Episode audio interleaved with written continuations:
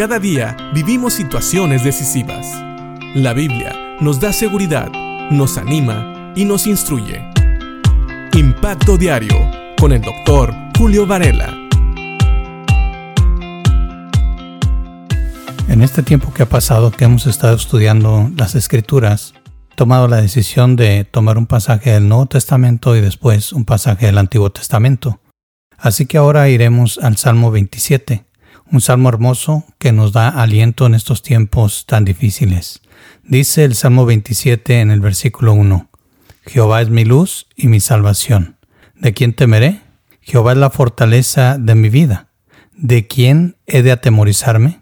Y quisiera que reflexionáramos en este salmo, ya que habla y dice que Jehová es mi luz. Cuando David, que escribe este salmo, utiliza la palabra luz. Aquí se refiere a un cuerpo que da luz, es decir, eh, algo así como un sol o un fuego. Es un cuerpo que trae iluminación, que trae una manera de ver las cosas que no son visibles en la oscuridad al ojo humano.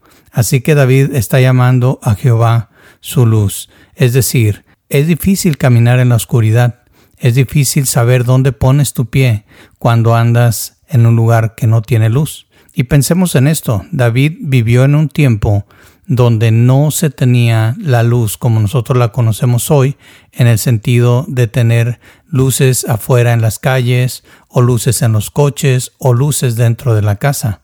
Para él, tener luz era decir, en la oscuridad, era tener una luz ya sea de un fuego o de un objeto un objeto celestial, tener luz como ya sea de un fuego o de un objeto celestial como las estrellas o la luna, que reflejan también, la luna refleja la luz del sol. Así que cuando David habla de la luz, habla de Dios como el que ilumina su sendero, su camino.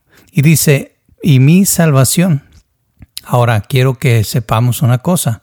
Muchas veces en el Nuevo Testamento cuando se habla de la palabra o se utiliza la palabra salvación, se refiere a una salvación física, no tanto espiritual, y es una salvación de los enemigos. Por eso dice, Jehová es mi luz y mi salvación. Y pregunta David, ¿de quién temeré? Jehová es la fortaleza de mi vida. ¿De quién he de atemorizarme?